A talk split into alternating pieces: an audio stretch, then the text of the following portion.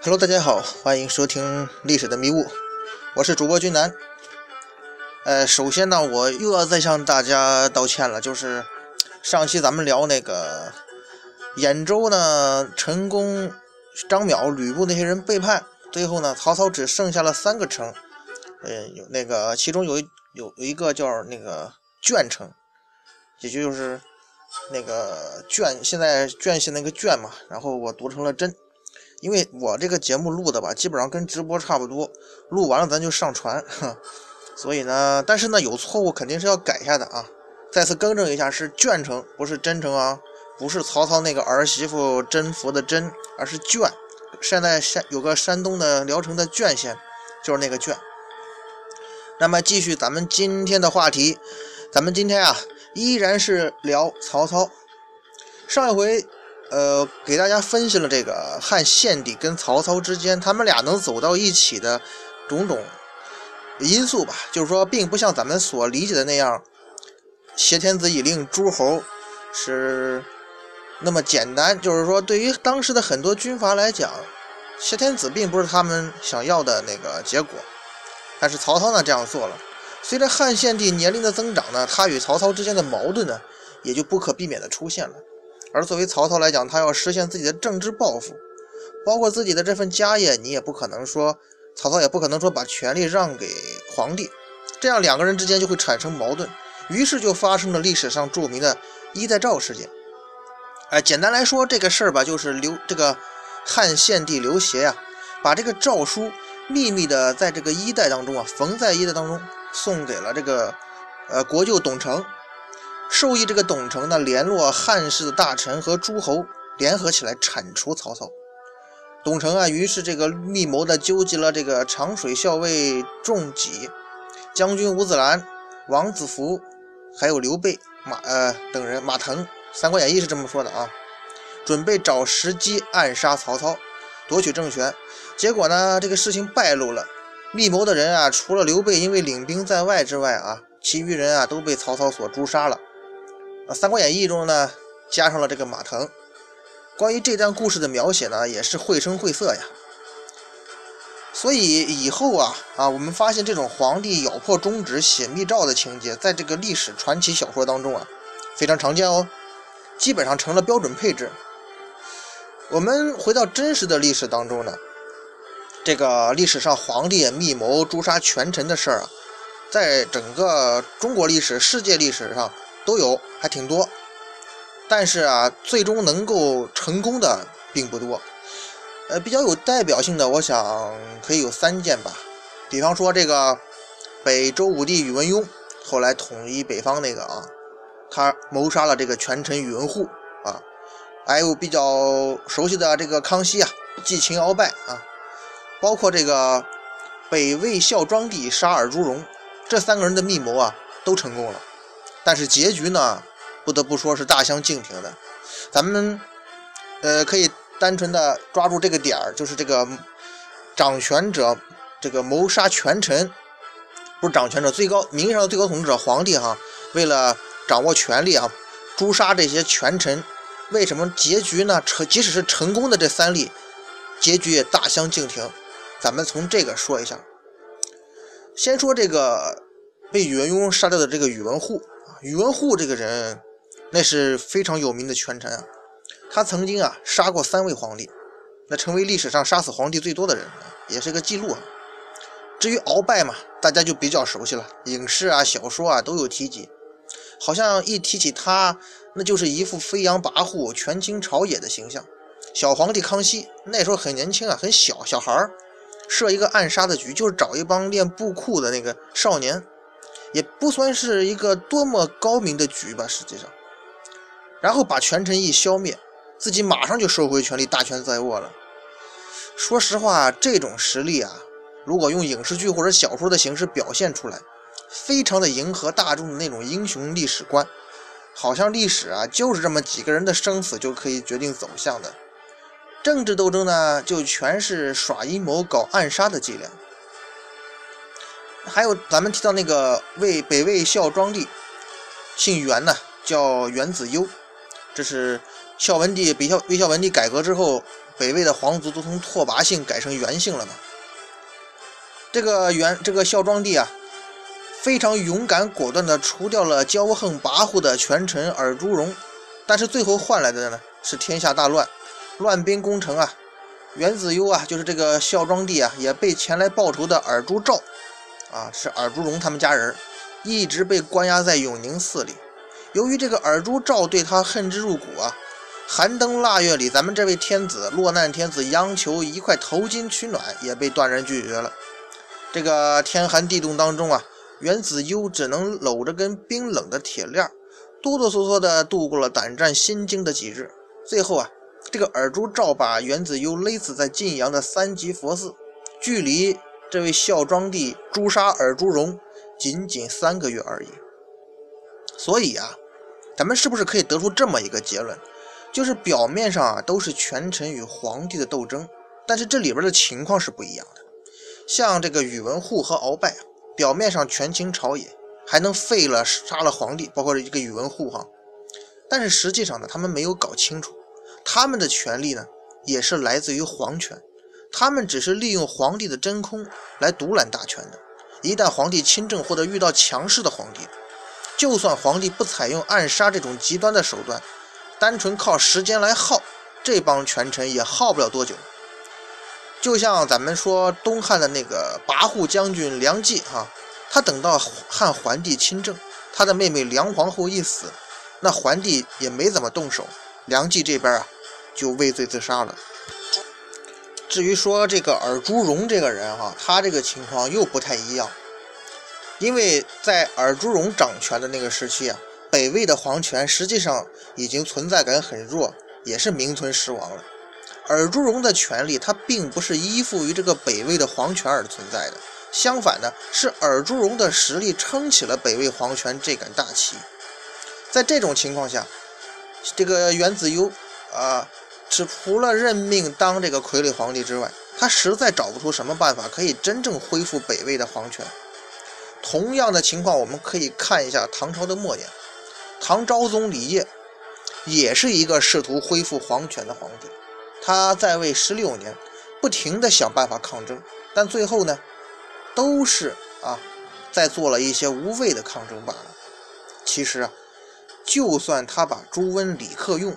那几个军头都用暗杀的方方法除掉哈，他也不不会说能够恢复大唐的基业的，因为在那个时候，唐朝末年，所有的藩镇都有自己独立的军事指挥权，甚至经济哈税收是一个独立的经济体。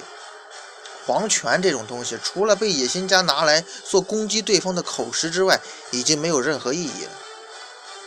那么相似的情况嘛，汉献帝的情况也是如此啊。东汉已经名存实亡了，曹操的实力咱们说了是他自己打下来的，他并不是依附于东汉的皇权而存在的。权力的来源是利益走向，大多数人投靠曹操是看中了曹操的政治前途，而不是在于他是不是忠于汉室。具体到曹操手下人那些将领，什么曹仁、曹洪、夏侯渊、夏侯惇。那都是跟曹操有着血缘或者地缘的关系。军队主力曹这个青州兵，咱们分析过哈，只是对曹操效忠。而东汉朝廷有什么？在曹操接他们君臣之前，都快饿死的境地了。所以，就算献帝刘协能够成功的暗杀了曹操，结局也不会比那个元子攸啊，北魏的那个皇帝好多少。从曹操迎接汉献帝啊。到献帝密谋除去曹操，才仅仅不到四年的时间。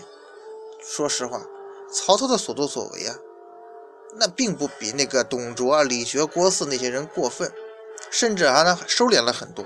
只不过这个时候，献帝刘协已经长大了，要求亲政的需求那比从前要强烈的多。咱们前门前面曾经就是讨论过这个密谋啊，有时候被泄露呢。往往的原因都是保密工作不到位，啊，有时候表面看是这个样子，但是啊，主要原因啊，深层次原因还是在于这个密谋这件事本身不大靠谱，所以说成功率非常低，出现那种意外情况，其实反而并不是意外。密谋者内这个他内部啊，本身对于这个事儿就没有什么信心，所以往往就会出现那种退缩，然后告密的人。那么咱们回到衣带诏这件事情上，看看这几位密谋的主角啊。首先，董承，史书上呢都把董承定位为一个正义的大忠臣，还有诗赞曰：“什么密诏传衣带，天言出进门。当年曾救驾，此日更承恩。忧国成心急，除奸入梦魂。忠贞千古在，成败负谁论？”哎，实际上。真没必要提到这样的高度，大家无非都是为自己的利益所打拼的。什么忧国成心急啊，实在是有点扯哈！难道在那样的情况下，杀了曹操就是为国为民吗？董承是什么人呢？董承是汉灵帝的母亲董太后的侄子啊，那就是献帝的还是献帝的岳父，这双城的关系啊。因为咱前前面说过，这个献帝跟董太后关系密切嘛，养大的。最初啊，这个董承是这个董卓的女婿牛辅的部曲。董卓乱政，这个立了汉献帝刘协，董承也是既得利益者。后来董卓专权啊，比曹操更加不堪，也没见董承出来抗争啊。再后来董卓集团覆灭，董承却奇迹般的活了下来，转而成为了汉献帝的心腹。董承跟刘协处于亲戚关系啊。如果刘协大权在握，那么董承同样可以延续东汉外戚的光辉传统。他的动机啊非常明显，大可不必把调子提得那么高。至于说刘备刘皇叔，呃，由于现在咱们还没有聊到刘备这个人，他毕竟是三国时期的重要人物嘛。但是有一点可以肯定，刘备是一个志向高远的人。那个贬义的来讲呢，他就是他是一个野心家。回到曹操呢，那么刘备参与衣带诏这件事情，那目的也不单纯。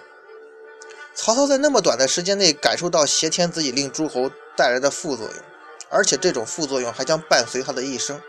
曹操呢，也马上做出了反击，将这个参与谋划的董承啊、吴子兰呐、仲基啊、王子服啊等人全部诛杀，还夷三族，就连怀孕在身的董贵妃也未能幸免。这件事儿成为史书上抨击这个曹操残忍好杀的证据之一。作为政治人物来说，这个曹操如果不这样血腥反击的话，他就不配成为政治人物中的一员了，他马上会被历史所淘汰。其实我们在说这句话的时候，也并不是说在给曹操辩护，因为政治人人物啊，本身他就得残忍啊，就算是。因为这个，任何一个政治人物啊，他都是为了自己的集团的生存，啊，去如果对无辜的人展开一些杀戮，这都是无法避免的事情。但是这个时候啊，曹操面临的最大问题啊，还不是内忧，而是外患。因为到了公元一百九十九年呢，曹袁绍啊，已经打败了公孙瓒。统一了冀青幽并四州，成为当时了实力最强的诸侯。随着袁绍平定了北方四州，他肯定要准备南下了。于是这个时候，袁绍与曹操的决战也就成为了历史的必然。历史上对于袁绍的评价呀，其实啊一直是偏低的，因为相比曹操啊，袁绍更早就树立了远大理想和更长远的职业规划。所以以后他的发展都是一步步按计划来的，而不是说像曹操那样属于走一步看一步。袁绍的身世呢，大家都比较熟悉了，所谓四世三公嘛，十分显赫，所以大家的印象都觉得这个袁绍的成功啊，完全是靠着祖先的原因，他是一官二代啊，他实际上已经是官三官四那种啊。其实朝中的权贵啊，贵族也不少，而且袁绍的袁家在地位啊。并不是太高，而且他本人也是属于庶出，所以袁绍的成功啊，跟他自身的努力也是分不开的。毕竟跟现在国企世袭领导那是完全不同的呀。当时的社会动荡，危机四伏，你自身没有能力的话，根本根本上来讲生存都很难保证。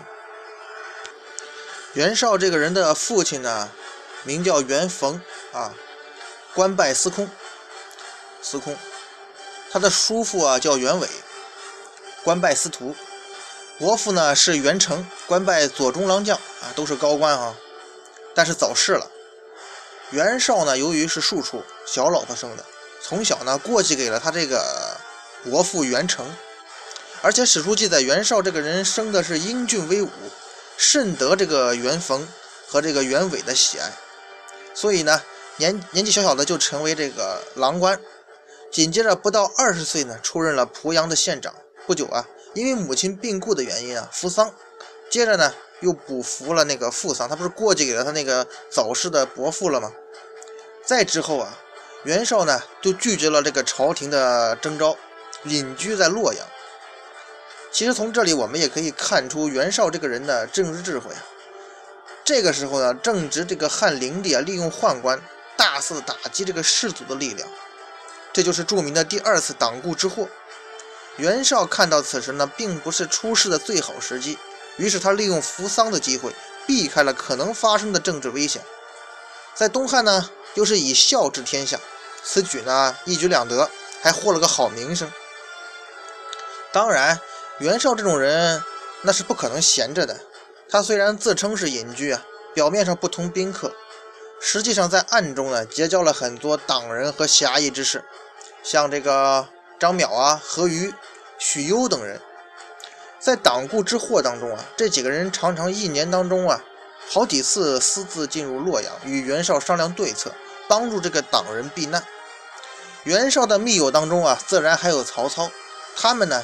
结成了一个以反宦官专政为目的的政治集团，袁绍就隐隐约约成为这个小团体的领袖。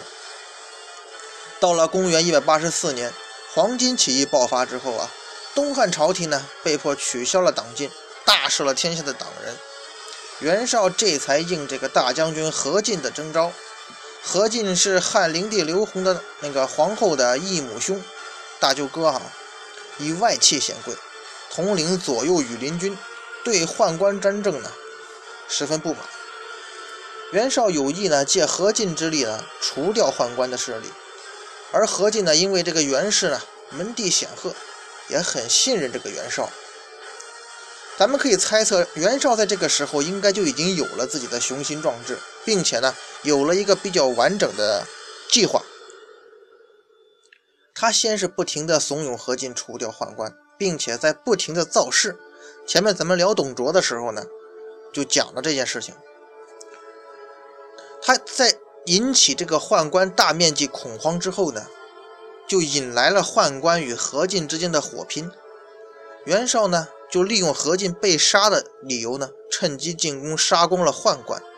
于而且趁乱呢，又干掉了何进的弟弟车骑将军何苗。一箭双雕，一石二鸟。当然了，袁绍可能没有预料到后来董卓的行动速度是如此之快啊，或者说行动规模如此之大。本来袁绍是要搅乱局势的啊，而董卓的出现呢，彻底的摧毁了皇权，引起了彻底的天下大乱，也没有也算没有违背他的初衷吧。但是呢，大家都会觉得呢，如果以这种观点来看，可能有一点矫枉矫枉过正哈。因为关于董卓进京的事情啊，史书上基本上都是把板子拍到袁绍的身上，并且并且以此来证明啊，这个袁绍的愚蠢和缺乏远见。而且关键是后来袁绍又败给了曹操，所以历史对于袁绍的评价基本上就是一个志大才疏的官二代。但是呢，咱们细想一下，董卓进京，咱们前面聊过，在东汉皇权逐渐衰弱的情况下。士族豪强的力量越来越强，到黄巾起义之后啊，他们不仅有自己的土地、自己的税收，最关键，他们有自己的军队、武装力量，所以对他们来讲，已经具备了摆脱皇权、另立门户的条件。这个时候所缺的不过是一个契机而已。也就是说，今天不发生这件事儿，也很快明天发生、后天发生，已经不无法避免这个趋势了。掉了。其实，对于一个完整的国家主权来说，最不能接受的事情就是领土的分裂，因为这对于统治阶层的伤害是最大的。所以，对于分裂的活动啊，他们都是要进行极其严厉的打击。可是，对于老百姓来说，这个其实没那么重要，因为不管是大国家还是小国家，能让他们生活富足的国家就是好国家。人民的富足确实与国家的大小没有必然的联系。于是，对于那些能够有实力自立门户的豪强来说，那他们是巴不得天下大乱的。就算没有实力统一天下，当个一方诸侯自立为王，那也是不错的选择呀。所以，当时的政治环境啊，是缺乏一个大乱的导火索，缺乏一个跳出来搅乱局势，缺乏那么个人啊。不过，袁绍也知道枪打出头鸟的道理，所以他做的。就是在不停的推波助澜，并且默默的做好准备。等到董卓进京之后，袁绍做出一副不合作的态度，迅速的离开了京城，开始组建自己的队伍。或许这支队伍的核心团队啊，他早就组织好了，只是在等待机会罢了。当然，留在家这个京城当中的其他的袁氏的成员啊，家族成员也只能是被牺牲了。当然，这也不能全怪袁绍一个人。但是袁绍要起兵呢。应该想办法保全自己的亲人才对。他这样大肆起兵，实际上有点把董卓当病猫看待了，小看了董卓，最终把留在京城的袁氏家族成员推进了死路。而由于袁家的牺牲啊，袁绍获得了社会广泛同情，他的一门都被董卓杀了嘛，他的声望进一步提升。虽然讨伐董卓并不是袁绍首创的啊，但是他却当仁不让的当上了盟军的盟主。对于袁绍来说啊，讨伐董卓他不是目的，只是手段。通过这个，他可以招兵买马呀，可以招贤纳士啊，壮大自己的队伍。通过这个事儿，袁绍对于盟军队伍呢，也有了一个比较完整而详尽的评估。这对于他后来扩张和吞并提供了指导方向。所以啊，讨董联军跟董卓军队那个时候的对峙啊，是比较有意思的。实际上双方都不想打。真正打起来的战斗也并不多，咱们前面也聊的聊董卓的时候也也聊过哈，盟军最后的这些首领啊，基本上都是死在他们曾经一起啊那些怎么讲自己人的手里了。董卓那边也一样，什么董卓、牛辅啊、李傕、郭汜都是死在内讧啊，双方的灭亡跟对方反而没有什么关系。于是这个所谓这个讨董联军跟董卓之间。并没有什么大的战斗，而董卓的却退让，让出了一片废墟的洛阳城。那些讨董盟军们呢，联军也就见好就收了，顶着那个收复京城的光环就散伙了。其实之前咱们聊过哈，袁绍还是有一个计划，就是抛弃这个汉献帝刘协，重新立一个汉朝的宗室为皇帝，到时候呢就可以顶着朝廷的帽子，来那个收编大家的军队。这个计划肯定遭到所有人的反对，连袁术都以维护忠义的理由反对。最关键是他要立的那个宗室刘虞啊，很不配合，宁死不从。于是袁绍也只好放弃这个计划，退而求其次，展开自己的扩张活动。他都做了些什么呢？首先，这个袁绍啊，找上了自己的好兄弟韩馥。袁绍当时虽然是盟这个联这个十八路诸侯联军的盟主啊。但是他官衔只是个渤海太守，而韩馥呢是冀州牧。俗话说“怀璧其罪”嘛，你韩馥拥有一州之地，偏偏实力又不强，那自然成为袁绍这种人的首要目标。袁绍怎么做的呢？他首先暗中与辽东的蜀国长史公孙瓒相约，让他向南偷袭冀州。韩馥当然害怕了，于是袁绍呢又派出了说客。说动这个袁韩馥啊，请求袁绍帮忙。袁绍一到了冀州呢，又趁机逼迫这个韩馥让出了周牧的位置。哎，其实这个方法呀，跟后来刘备进川、呃夺占益州啊这个方法差不多。哎，引狼入室等于是。从这方面讲，玄德公可以说是袁绍的好学生呀。不过后来刘备费的劲要比袁绍费劲费的多了哈。当然，咱们说这个刘备这些是是那个笑谈。史书上呢是这么记载的：韩馥遭了败绩之后呢，慌了手脚。这个时候，袁绍的说客高干和荀堪不失时机的到了这个邺城。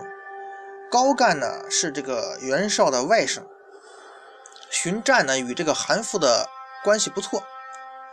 他们对这个韩馥说呀：“公孙瓒乘胜南下，诸郡望风而降。袁车骑也领兵到了延津，他的意图啊难以预料。我们私下都很为将军担忧。”先点出这个韩馥的处境：公孙瓒杀过来了，南边呢袁绍的部队来了，目的也不知道干嘛，所以我们作为朋友呢，很为您担忧。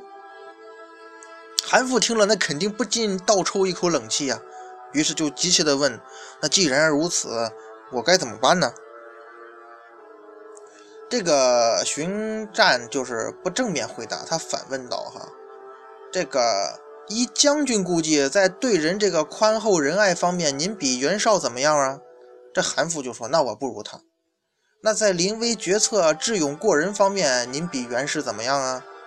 韩馥又说：“我不如，我还是不如他。”那么，在累世广施恩德，使天下人家都得到好处的方面，您比他们袁家又怎么样呢？韩馥摇摇头，还是不如他们。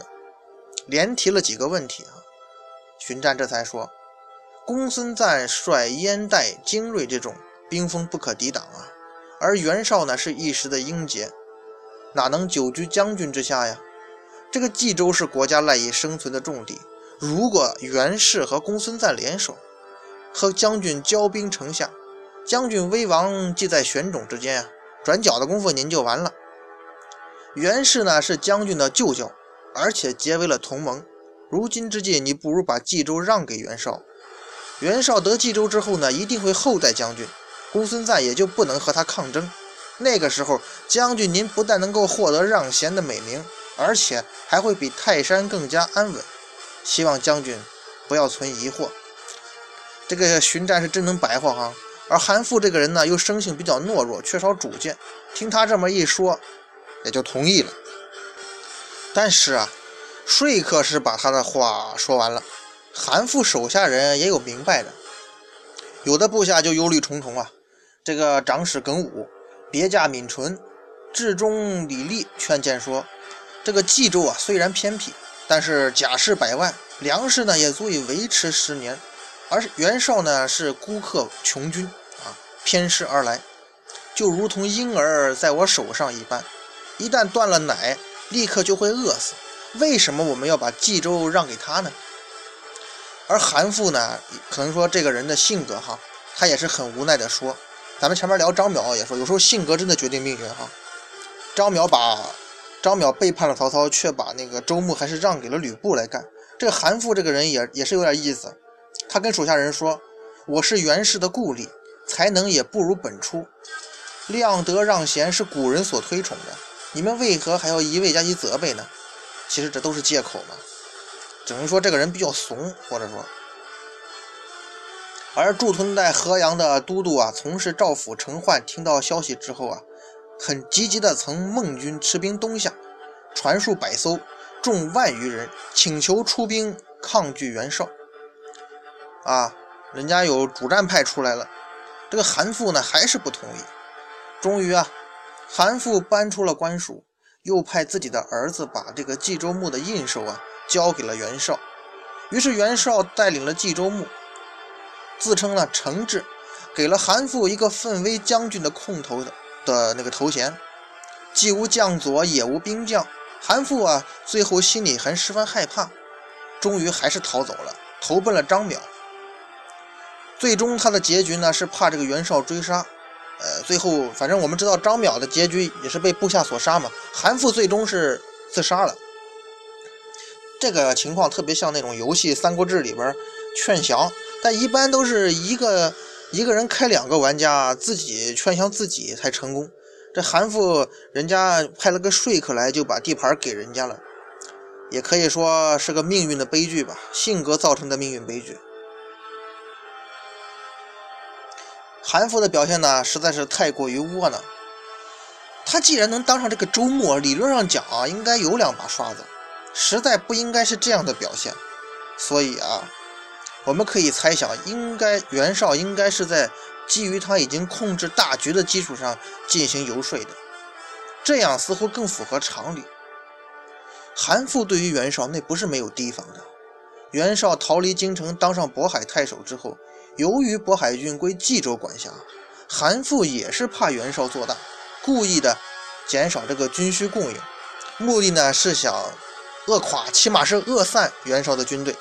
后来啊，韩馥怕这个袁绍起兵，还派遣了几个步军从事呢，住在这个渤海郡监视，限制袁绍的行动。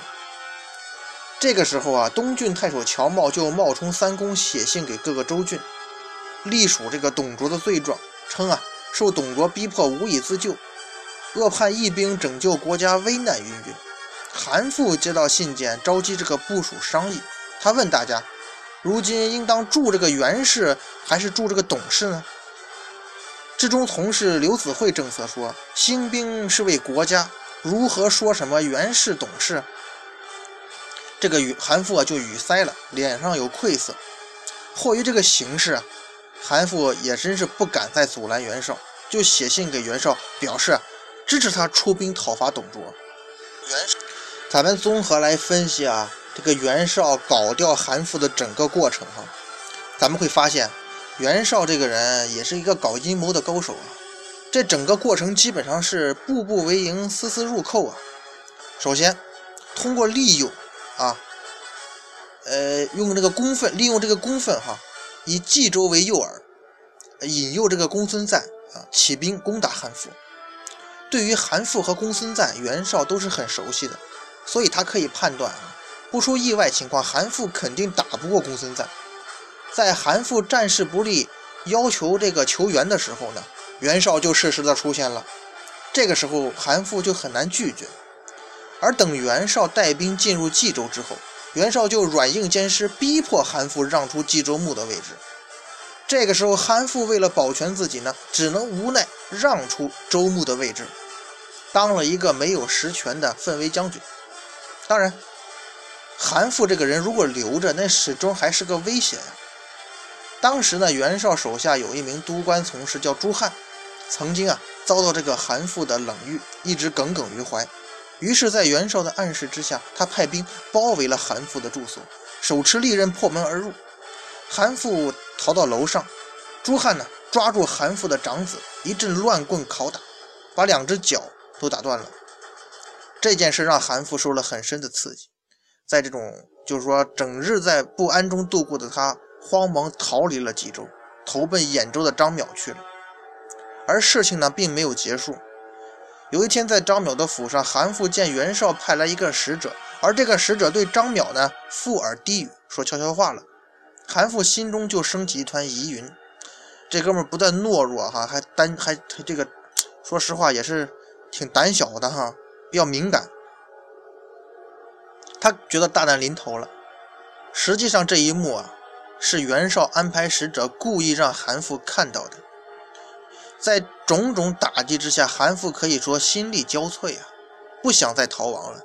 于是借口上厕所，用那个书刀自杀了。当然，假如说最终袁绍成了大事，让他来书写这段历史的话，我们估计会看到这样的记载：公孙瓒是什么人呢？他就是一位热于扩中、热张、热衷于这个扩张的这个野心家。把矛头呢指向了冀州，冀州韩馥不敌公孙瓒，于是四处求援。这个韩馥跟袁公啊是好朋友，当然要当仁不让去帮助韩馥呀。同时呢，也要避免冀州人民免于刀兵之祸。于是袁袁公毅然出兵挡住公孙瓒的进攻。这个时候呢，韩馥由于觉得自己德行不够啊，不能较好的保护冀州人民呢。决定退位让贤，让能力强、德行好、威望高的袁绍袁公来担任这个重任，而袁公呢也是再三推脱，但是考虑到这个韩馥呢热情相邀，考虑到这个冀州人民的安危，最终呢接替了冀州牧的位置，并且封韩馥为奋武将军。啊，哎，这一段如果这么写，大家是不是似曾相识啊？哼，像不像《三国演义》里的三让徐州啊？后来呢，这个袁绍忙于抗敌，一时疏忽，于是这个朱汉呢就公报私仇了，到人家韩馥家里闹事儿，还伤了人家韩馥的家人。对此呢，袁袁公啊深表遗憾，严惩凶手。但是其中有误解吧，所以韩馥就跑了，逃到了冀跑逃离了冀州，投奔了兖州的张邈。后来袁绍袁公每谈起此事啊，都觉得对不起人家韩馥，并且希望韩馥呢能够回到冀州，并且派出使臣多次交涉。结果韩馥呢生性多疑胆小，对员工的误会呢反而更深了，于是就自杀了，实在是令人遗憾呀。哼，我说了，这这是假如袁绍成功的话呢，可能会历史就这样记载，大家会觉得很搞笑是吧？但很多时候咱们看到的历史记载，往往就是这样，历史总是为胜利者所书写的嘛。再后来啊，袁绍以强悍的兵力击败了张燕所率领的黑山军啊，这也是一支地方武装，将黑山军的势头啊遏制住了。再后来，他征伐了青州和并州两州，大小军阀一来嘛，惧怕袁绍的军事实力；二来呢，也因为袁家四世三公的显赫身家地位，纷纷投降。袁绍就取得了青州和并州两州。这个时候，袁绍面对的最大敌人就变成了公孙瓒和公孙瓒所盘踞的幽州。那么接下来，袁绍是怎样战胜了公孙瓒，又得到幽州呢？哼，咱们下回啊。接着聊。